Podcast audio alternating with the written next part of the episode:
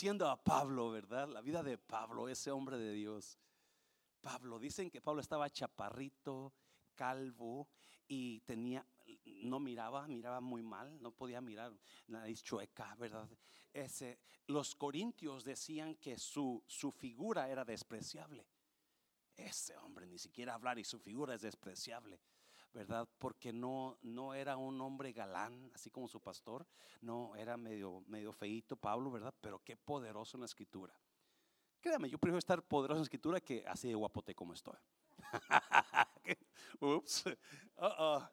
Vamos a orar, primeramente vamos a orar. Padre, te damos gracias, Señor mío, por este tiempo, Jesús. Gracias por tu Espíritu Santo. Gracias por tu palabra. Bendigo tu palabra en esta tarde, Jesús. Y háblanos, háblanos, háblale a alguien que necesita escucharla de acuerdo a su necesidad en el nombre de Jesús. ¿Cuántos dicen amén? Puede tomar su lugar como hemos estado haciendo, como leemos bastante.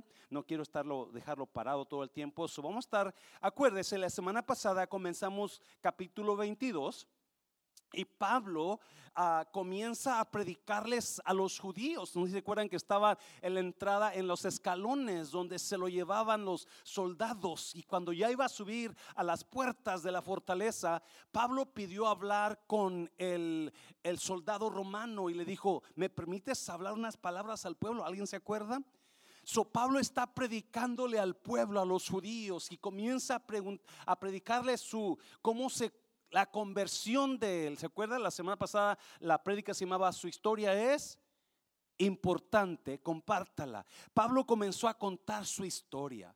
Y ahí en las gradas, él está comentando su historia, él está hablándole a los judíos cómo pasó su conversión de ser un perseguidor de la iglesia, ahora un amante de la iglesia. So, ahí nos quedamos la semana pasada. Hoy vamos a leer los siguientes versículos de capítulo 22 y vamos al versículo 17. Acuérdense, Pablo está contando su testimonio. So, en el versículo 17 dice, y me aconteció, vuelto a Jerusalén, que orando en el templo me sobrevino un éxtasis o una visión. So Pablo está hablando cuando se convirtió. Dice, yo me convertí después de perseguir a la, a la, iglesia. Cristo se me apareció en el camino a Damasco, ¿se acuerdan? Y una luz muy brillante me tumbó al suelo. Y ahí Cristo me habló y Ananías fue y oró por mí, me quedé ciego. Dice, y me fui tres meses a Arabia, ¿se acuerdan? Me fui tres meses a Arabia y luego regresé a Jerusalén. Y mire el versículo 17. Y me aconteció vuelto a Jerusalén que orando en el templo me sobrevino un éxtasis, una visión. Pablo ya tiene tres años en Arabia, Arabia, perdón, y ahora regresa a Jerusalén y entra al templo a orar y estando orando, Dios le muestra una visión y esto es lo que le mostró. Y vi a Jesús y le vi que me decía, date prisa y sal prontamente de donde de Jerusalén, porque no recibirán tu testimonio acerca de mí. So Jesús le habla a Pablo y le dice, vete, porque la gente de ahora no está lista para recibir tu testimonio. Versículo 19. Yo dije, Señor, ellos saben que yo encarcelaba y azotaba en todas las sinagogas a los que creían en ti. Y cuando se derramaba la sangre de Esteban, tu testigo, yo mismo también estaba presente y consentía en su muerte y guardaba las ropas de los que le mataban. En otras palabras, Pablo, está diciendo, no, no, cuando ellos sepan que yo, yo, yo mataba a la iglesia, ellos van a entender mi conversión.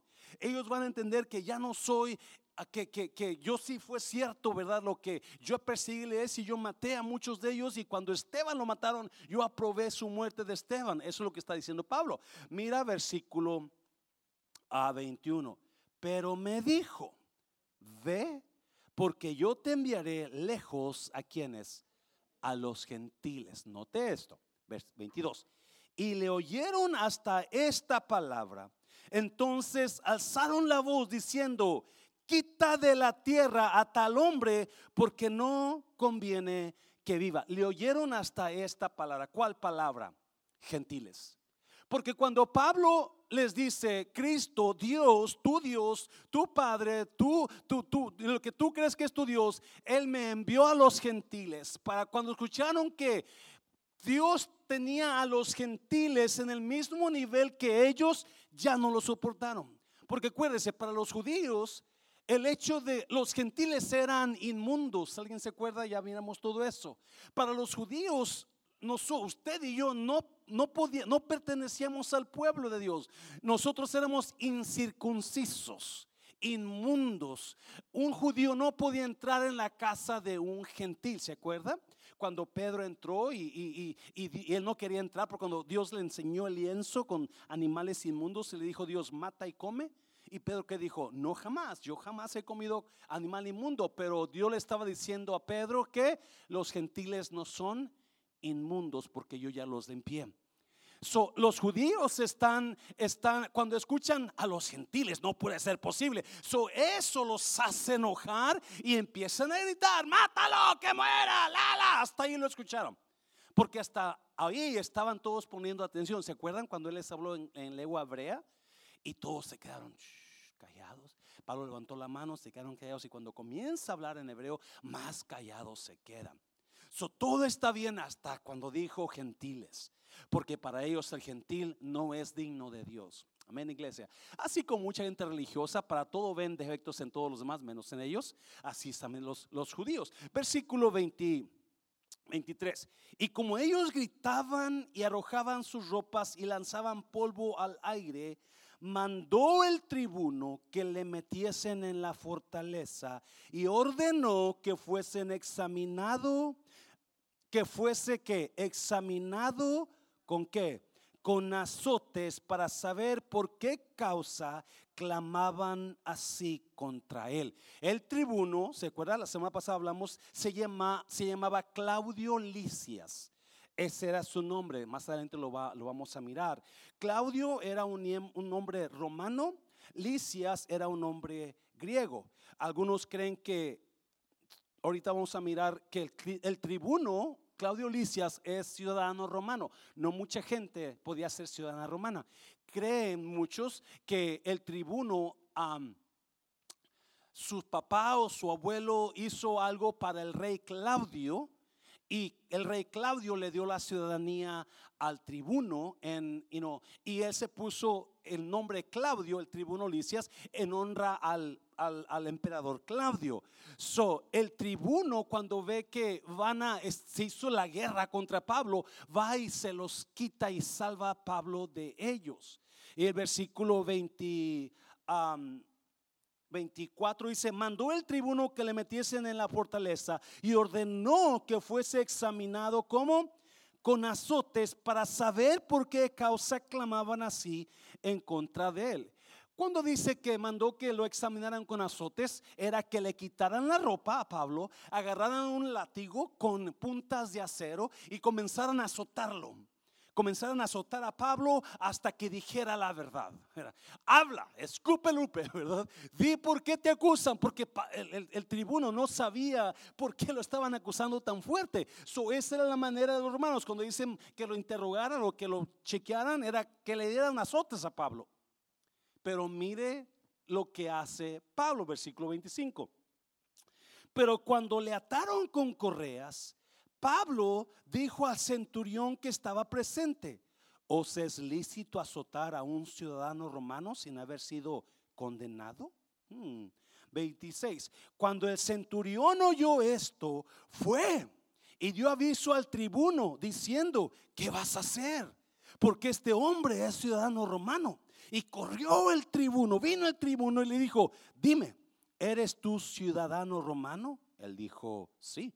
Respondió el tribuno, yo con una gran suma adquirí esta ciudadanía. Entonces Pablo dijo, pero yo lo soy de nacimiento. Así que luego se apartaron de él los que le iban a dar tormento y aún el tribuno al saber que era ciudadano romano también tuvo temor por haberle atado. So, you know, yo le he puesto a esta prédica le he puesto guiado bajo la, no misericordia, se me da la palabra, bajo la providencia de Dios. Guiado bajo la providencia de Dios. ¿Qué es providencia? Providencia es, significa todo ocurre por una razón. la providencia enseña que Dios no solamente sabe todo lo que va a pasar, pero Dios planeó, Dios arregló las cosas, Dios acomodó todo de acuerdo al propósito para tu vida. Y si usted está mirando en estos versículos, capítulo 22 y 23, nos damos un ejemplo de la providencia de Dios sobre Pablo, donde Él está cuidando de Pablo por un propósito. Si usted mira hacia atrás de su vida, muy probablemente usted está, va a mirar áreas de su vida donde va a decir, ah, eso fue Dios. Con razón estoy así, porque eso lo hizo Dios. Cuando comencé yo el ministerio, yo no me imaginaba jamás que mi hija iba a poder cantar como canta. Pero Dios la trajo a mi vida. Yo estoy completamente segura, seguro porque Dios sabía que un día el pastor Mancera iba a pastorear una, una iglesia. So Dios acomodó, usó la providencia. Yo no sabía que Mari iba a poder tocar el piano. Yo no sabía que Felipe iba a tocar la batería. Yo no sabía que son los que me han ayudado por 18 años. Me estoy, gracias a Dios por Juan Carlos y Rafa y mi hermano, uh, mi hermano de guitarra, se me olvida su nombre, hombre, Alberto. Uh, ahora que se han agregado, pero si Dios acomoda cosas, de acuerdo a, su propósito para usted, que es la providencia de Dios. Él no solamente conoce su vida y su futuro de usted, pero Él acomoda cosas en su vida, Él acomoda cosas en su futuro, Él acomoda cosas y planea cosas de acuerdo al propósito que tiene para usted. Y si usted mira aquí a Pablo, cuando ya lo van a agarrar los judíos, cuando quienes están gritando, mátalo, viene el tribuno y se los quita. La providencia de Dios cuidándolo. Y cuando el tribuno lo va a azotar con ese látigo de, puntas de acero, enseguida Pablo saca una carta que tiene bajo de la manga, dice yo soy ciudadano romano. You can do that. Porque los ciudadanos romanos tenían mucho beneficio. Y no podía nadie castigar a un ciudadano romano hasta que se le enjuiciara completamente. So, cuando Pablo le dice, yo soy ciudadano romano, él se queda, ¿what? Pero ¿cómo eres ciudadano romano? Porque dice eh, Licias, Claudio Licias, el tribuno le dice, yo compré la ciudadanía con mucho dinero. Y dice Pablo, pero yo soy de nacimiento. Dios sabía que Pablo un día iba a necesitar ser ciudadano romano para sacarlo del problema. ¿Alguien me está oyendo? Dios tenía so, muchos creen que el abuelo o el padre de Pablo um, sirvió en, la, en el eh, gobierno romano y porque sirvió en el gobierno romano, entonces el gobierno romano le dio la ciudadanía a su padre de Pablo y cuando Pablo nació, entonces él nació un ciudadano romano, aunque era judío. Él tenía la ciudadanía. La, gracia de Dios y la, ah, se me olvida la palabra, la providencia de Dios es increíblemente palpable en nuestras vidas. Y es lo que está pasando con Pablo. Es lo que está pasando con Pablo. So, rápidamente vamos a ir. Yo apunté porque vamos a empezar el capítulo 23 ahorita, pero vamos a leer el, 30 primero, el primer punto. Yo apunté cosas que pasan bajo la providencia de Dios. Y apunté tres cositas. Ah, y, número uno, número uno. Personas como Pablo que son guiadas por la providencia de Dios convierten las dificultades en oportunidades. Lo hablamos un poquito el domingo, pero Dios me está hablando a mí en eso, personalmente a mí en eso. ¿Sabía usted que usted tiene todo, toda la oportunidad de tomar esa dificultad que está pasando y convertirla en oportunidad? ¿Qué dificultad está pasando usted? Que usted está frustrado, frustrada o quizás listo para dejar el matrimonio o listo para dejar el ministerio o listo para dejar el trabajo cuando no se da cuenta que usted puede cambiar su dificultad en oportunidad. Y es, y es, lo que hace con Pablo, porque después que Pablo, después que Pablo habla con el tribuno y le dice, yo soy ciudadano romano, entonces ya el tribuno tiene más cuidado con Pablo. Y mira versículo 30, versículo 30, al día siguiente, queriendo saber de cierto la causa por la cual le acusaban los judíos, estamos hablando del tribuno, Claudio Licias, le soltó de las cadenas y mandó venir a los principales, ¿a quiénes? a los principales sacerdotes y a qué más? Y a todo el concilio, wow, y sacando a Pablo, les presentó ante ellos. Escuchen un segundo.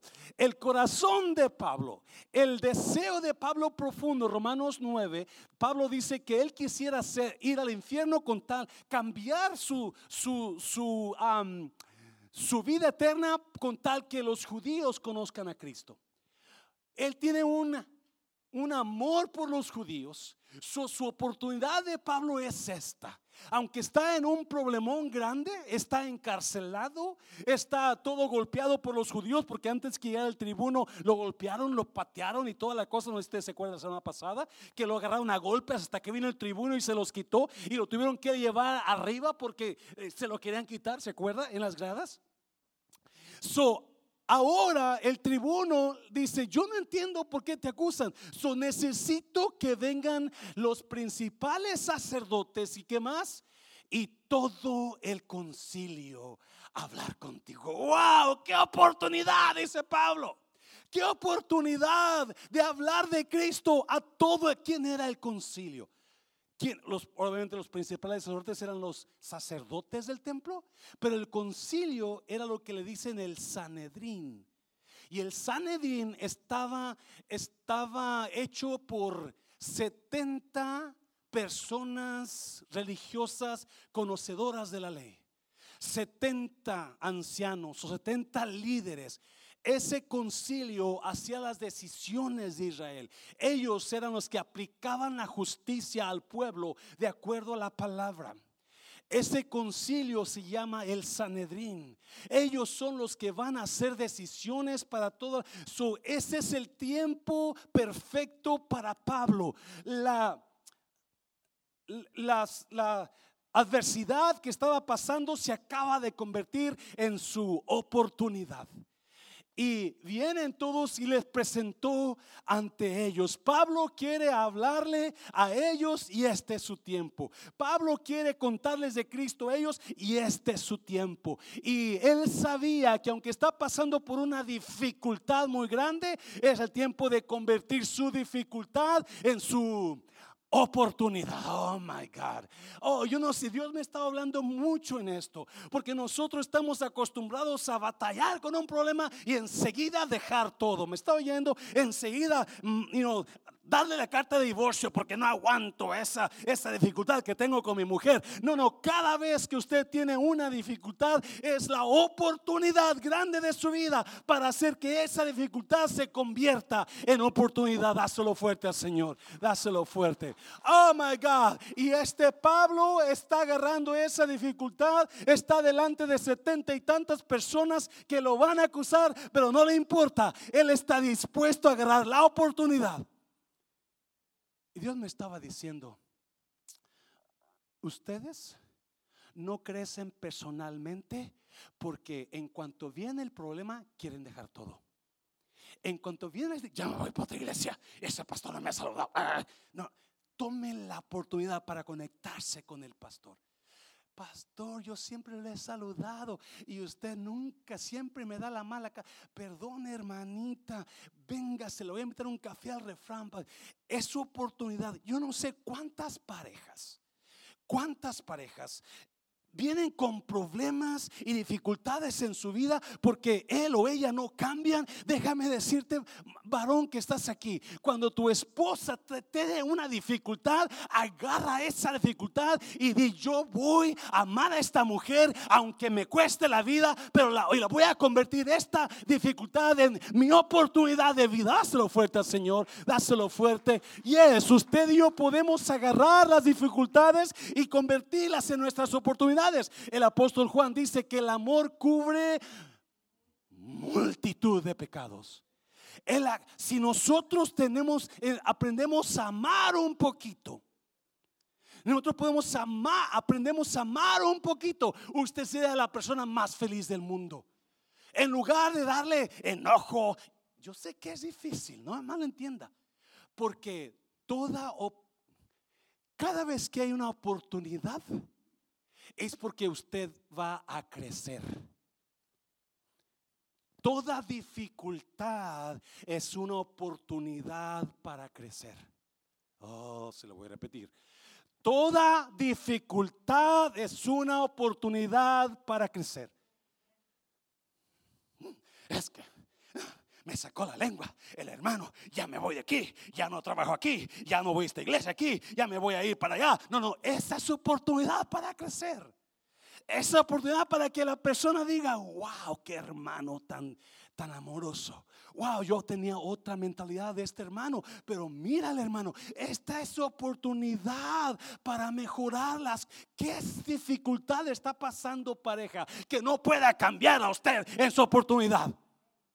Está mirando como, yeah, really, pastor, you don't live with this lady. Usted no vive con esta día, con esta hermana, perdón.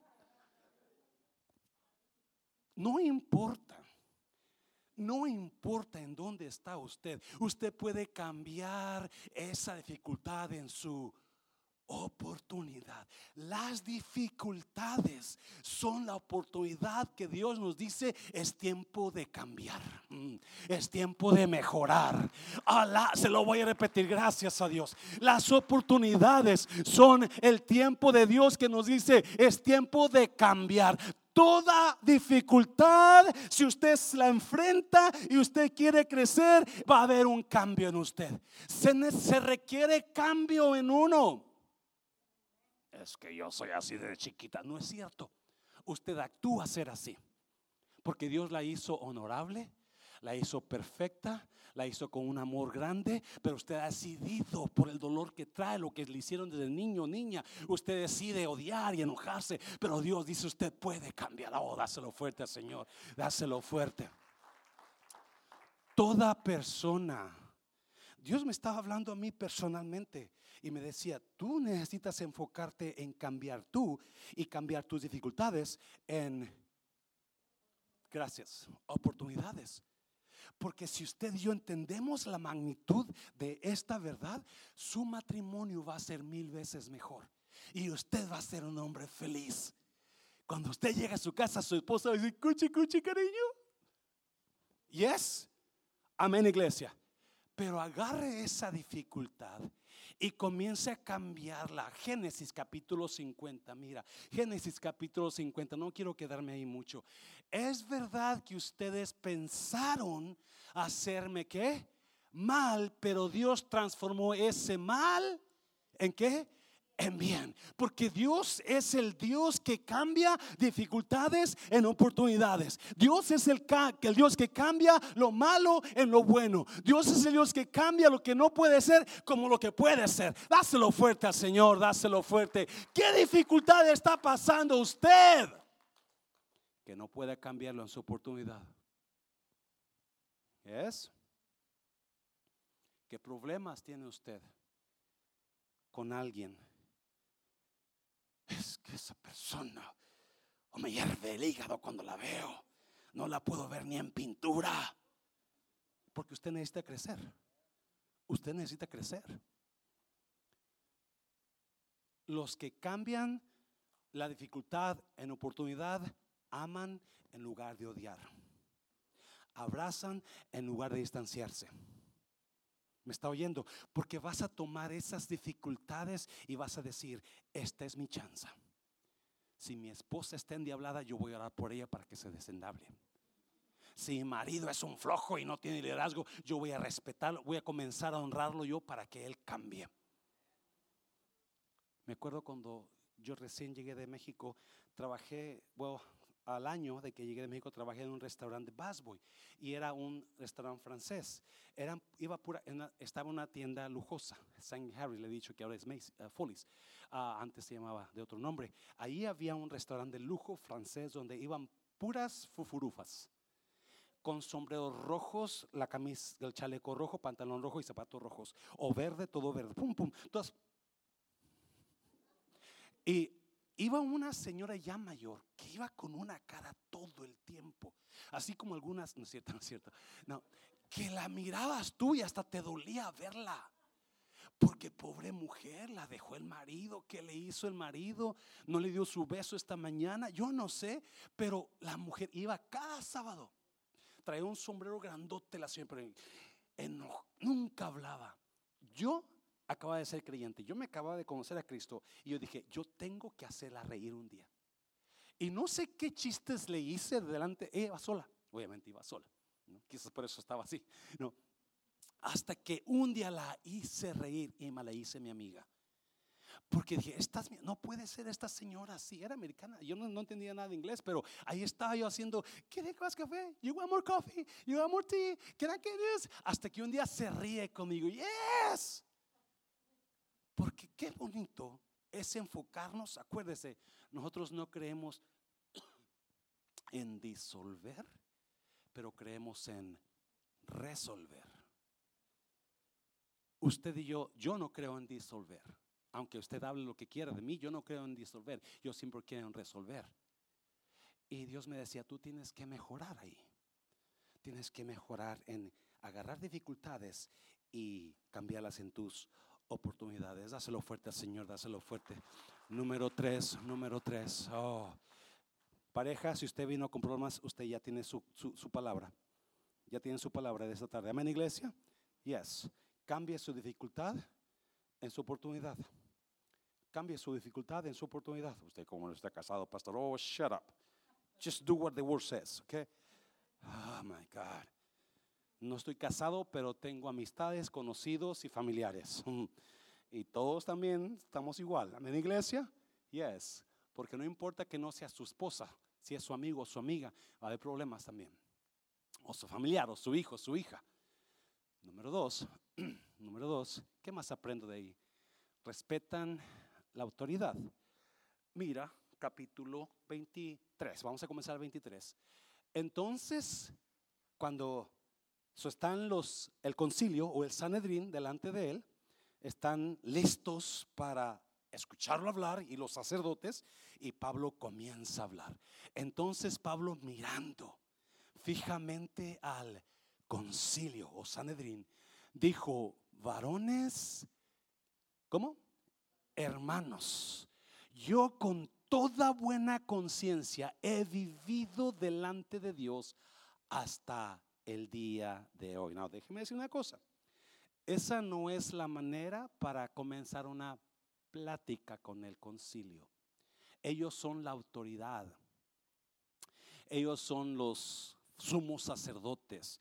La manera correcta de hablarle así al Sanedrín es gobernantes del pueblo y ancianos de Israel. Esa era la manera correcta de hablarle al concilio, gobernantes del pueblo.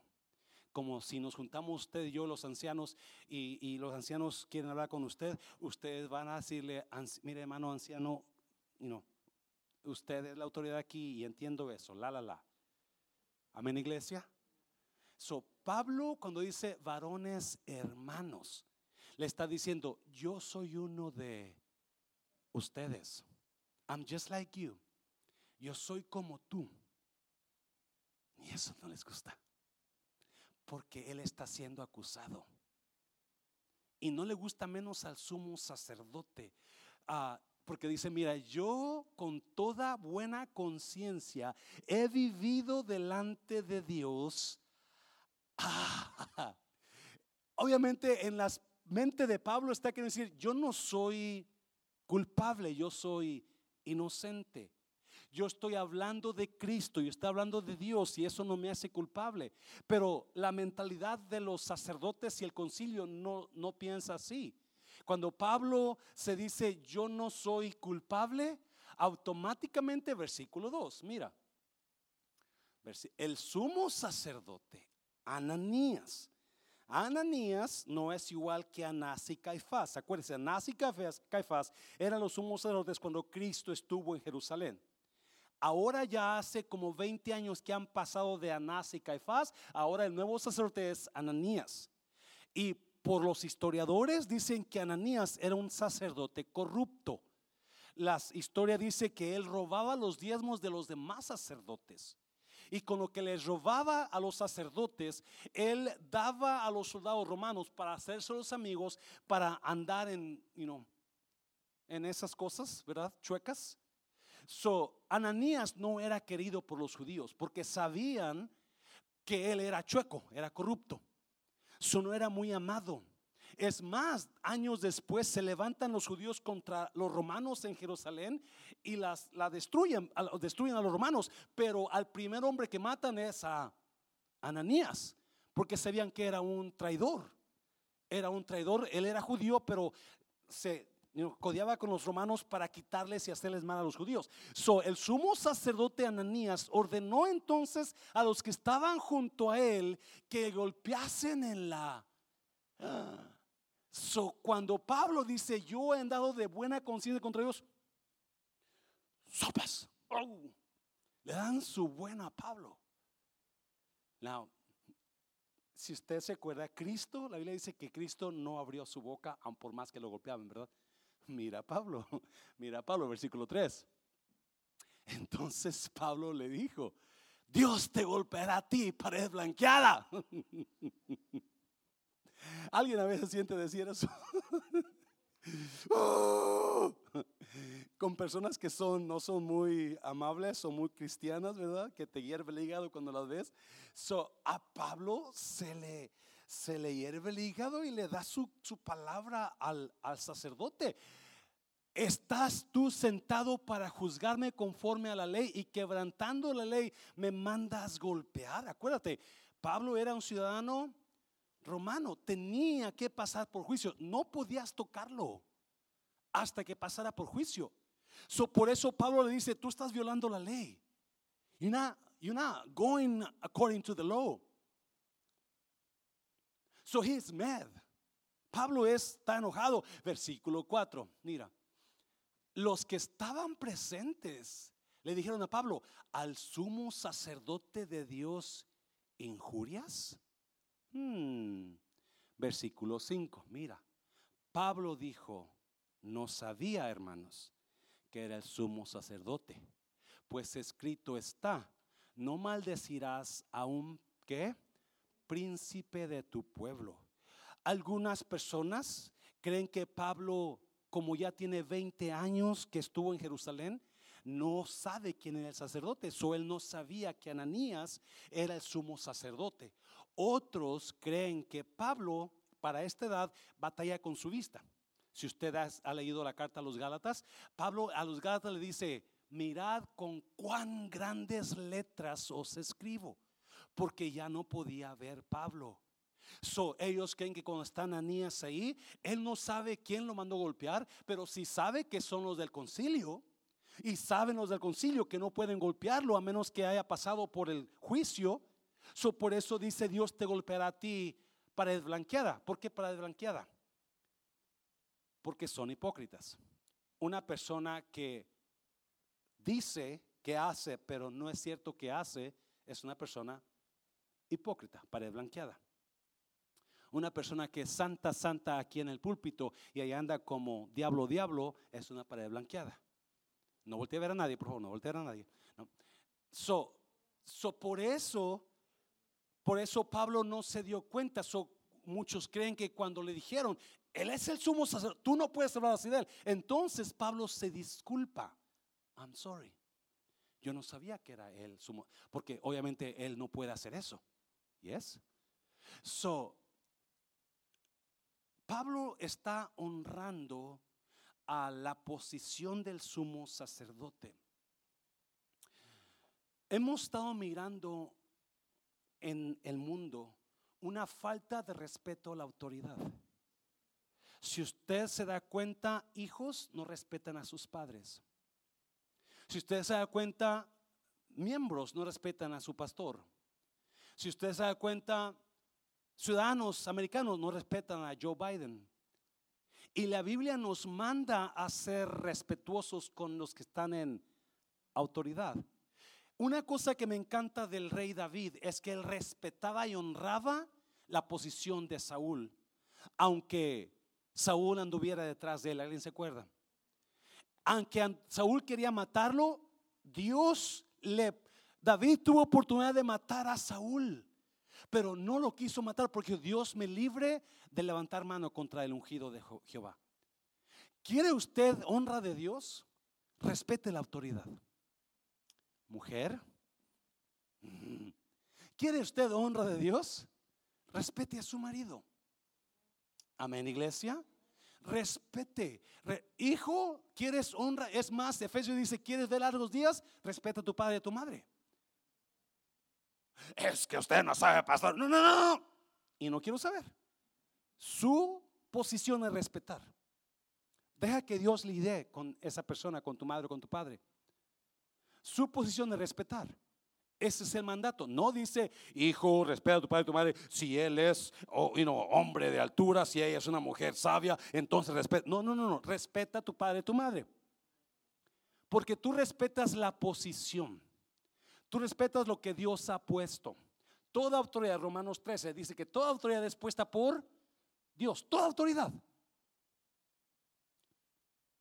Presidentes, demócratas o republicanos y los gobernantes, demócratas o republicanos, pastores, demócratas o republicanos, padres, demócratas o republicanos, todos son puestos por ancianos, líderes, todos son puestos por Dios. Dáselo fuerte al Señor, dáselo fuerte al Señor, dáselo fuerte. So Pablo, después que le dicen, él es el sacerdote. Ups, I apologize. Lo siento. Yo no sabía. Mira, Éxodo, Éxodo capítulo que es 20, 22. No ofenderán ni maldecirán a quienes, a las autoridades, ni a los jueces, ni a los gobernantes. Es lo que está diciendo Pablo. Él, él trae ese versículo. Ten cuidado de ofender o decir o maldecir a personas en autoridad. Es lo que está diciendo. Número tres, voy a terminar pronto hoy. Número tres, en sus tiempos oscuros reciben ánimo de Dios. Me encanta esta parte, me encanta esta parte. Mira capítulo 23. En sus tiempos oscuros reciben ánimo de Dios. Entonces Pablo, a mí me encanta esta porque you está, obviamente Pablo les quiere predicar a Cristo, pero Ananías ya la regó, porque lo mandó golpear. So a Pablo se le hirvió la sangre. ¿Alguien se le hierve la sangre a veces? Oh. So ya, ya se descontroló Pablo ya y se da cuenta de una cosa. Y no todo predicador puede leer su audiencia y puede ver cuando la audiencia está, oh, oh shut up, pastor, let me go home, you know. O están emocionados So Pablo se dio cuenta que estaban enojados y lo que él iba a decir no lo iban a recibir. So usa algo increíble. Mira, mira, mira, versículo 6. Entonces Pablo, notando que una parte era de qué? Saduceos y otra de fariseos, alzó la voz en el concilio y dijo, varones hermanos, yo soy qué? fariseo, hijo de fariseo, acerca de la esperanza y de qué más, y de la resurrección de los muertos, se me juzga. Increíble sabiduría. Pablo se da cuenta que en el concilio o el Sanedrín está dividido en fariseos y saduceos. ¿Con qué se come eso, Pablo, pastor? En Jerusalén había dicen que tres sectas, pero la bíblica, las bíblicas son dos sectas de las personas que conocían la ley.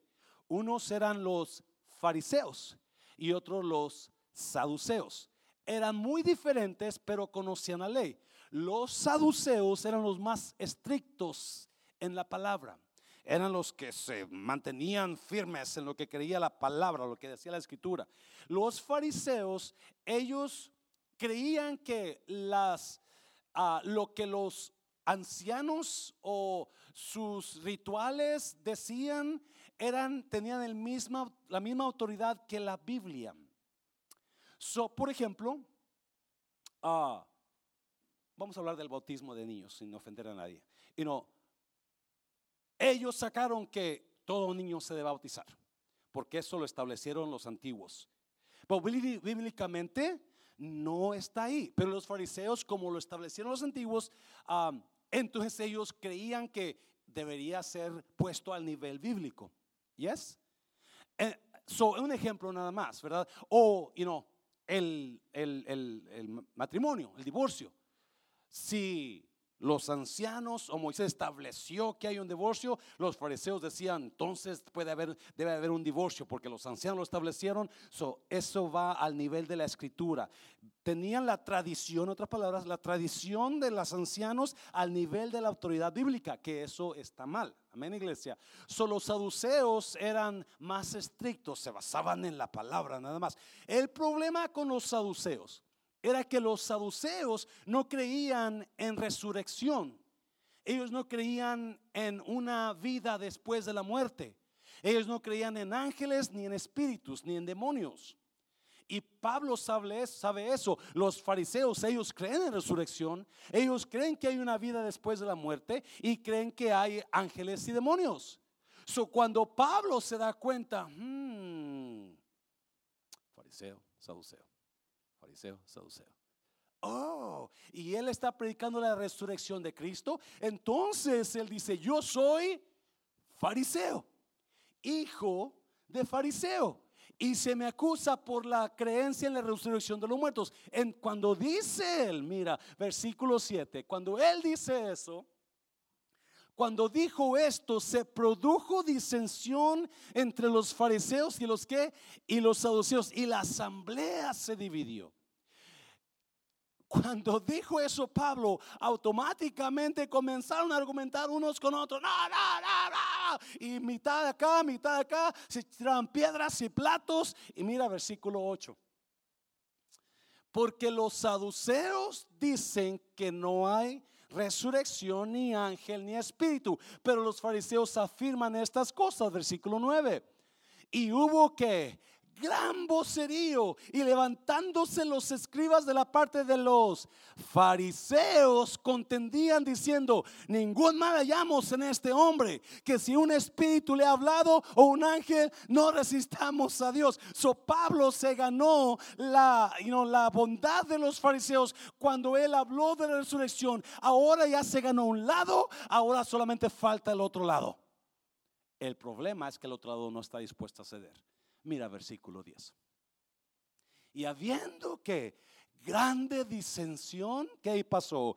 El tribuno, ahí va otra vez, teniendo temor de que Pablo fuese despedazado por ellos, mandó que bajasen soldados y le arrebatasen de en medio de ellos y lo llevasen a la fortaleza. Estamos hablando de la providencia de Dios cuando Dios ya tiene un plan para ti. Y Dios va a acomodar las cosas de plan, de acuerdo a ese plan. La providencia de Dios salvando a Pablo una vez más de que lo maten ahí. Dice que el, escritor Lucas dice que lo iban a despedazar a Pablo. Era tanta la violencia en ese cuarto, con más de 70 personas gritando y peleando, que lo iban a hacer trizas a Pablo. So va Claudio Licias, el tribuno, y agarra, manda soldados, váyanse y agarra a Pablo, vámonos a cuidarlo. Se lo llevan. mire el versículo 11. Mire, mire, mire, ya terminamos con esto. A la noche siguiente, ¿qué pasó? Se le presentó quien? El Señor. Y le dijo, ¿qué le dijo? Ten ánimo, Pablo. Pues como has testificado de mí en Jerusalén, Así es necesario que testifiques también donde iglesia. ¿Dónde iglesia? ¿Cuál es el deseo de Pablo? De ir a Roma. ¿A dónde Dios lo va a mandar? A Roma. Hay un plan para Pablo.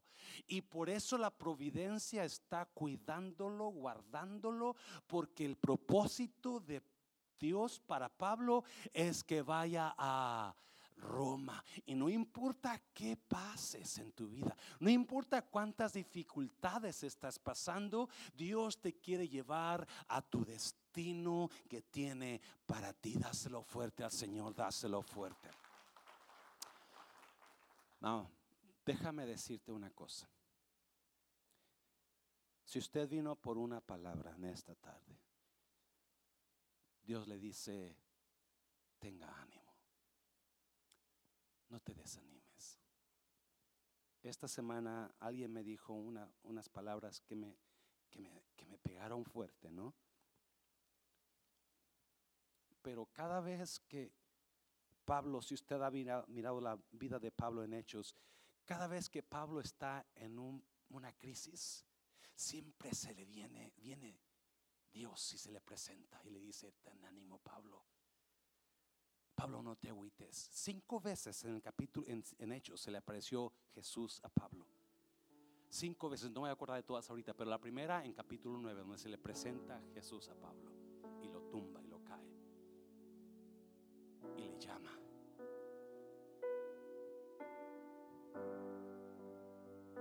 Esta es como la tercera vez, porque hay una vez donde va de camino a Roma y parece que van a ahogarse y se le presenta otra vez a Pablo.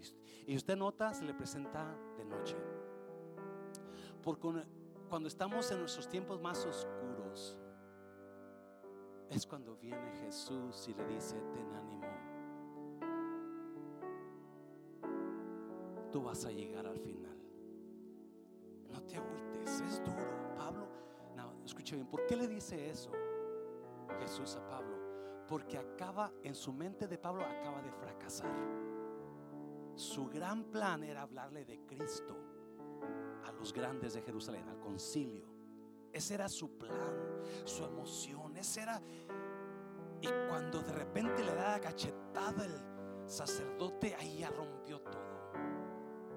Y ya comenzó el pleito. Y en su mente quizás Pablo ahora está en la cárcel solo ahí no se puede dormir, dice que era de noche, no se está volteándose por un lado. Alguien ha pasado esas noches donde está se voltea, oh my God, ¿qué hice? Oh, ¿por qué pasó eso? ¿Por qué dije esto? Oh, ¿y ahora qué va a pasar? Si hubiera hecho esto, si hubiera dicho esto, si hubiera hecho, alguien, alguien sabe lo que estoy hablando. Y en ese momento viene el Señor. Cuando más lo necesita Pablo, no te me agüites, sigue echándole ganas. Mi providencia va a estar contigo, porque es necesario que llegues a tu destino. Yo no sé qué está pasando usted, pero Dios le dice en esta noche, ten ánimo. Es difícil, no es fácil, si le sigue echando ganas, vas a llegar a donde tienes que llegar. No te agüites. No, ya para terminar, escucha bien, por favor. Pablo está en la fortaleza, exactamente en la misma prisión que Pedro en el capítulo 5 estuvo. No, capítulo 10, perdón, 11 por ahí, se olvidó. Cuando el ángel viene y lo saca de la cárcel. En esa misma cárcel estuvo Pedro una noche. Y Pedro se estuvo atado entre cuatro soldados, ¿se acuerdan? Estaba bien dormido Pedro. Y a medianoche viene el ángel y lo toca en el hombro. Pedro, levántate. Y le abre las puertas y las cadenas se caen, ¿se acuerdan? Qué precioso. Porque el ángel vino y sacó a Pedro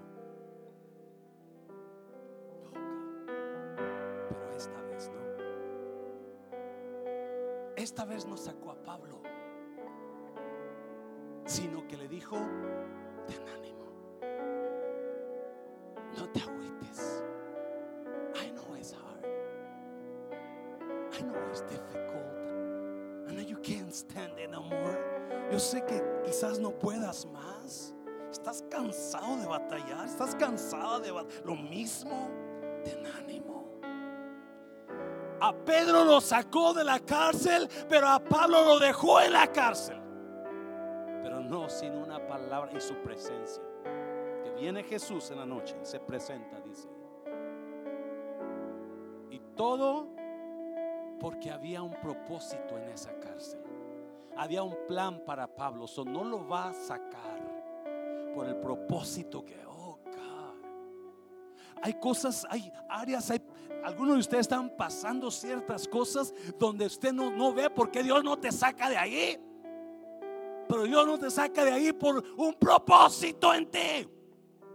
por un propósito con ese hombre, por un propósito con esa mujer, por un propósito con esos niños, por un propósito. Ese, algo está haciendo Dios, pero Dios te dice en esta noche, aquí estoy contigo, ten ánimo, dáselo fuerte, dáselo fuerte. Póngase de pie. Póngase. Si usted necesita venir a recibir de Dios, véngase al altar. Véngase al altar. Véngase al altar. Me re, Rafita.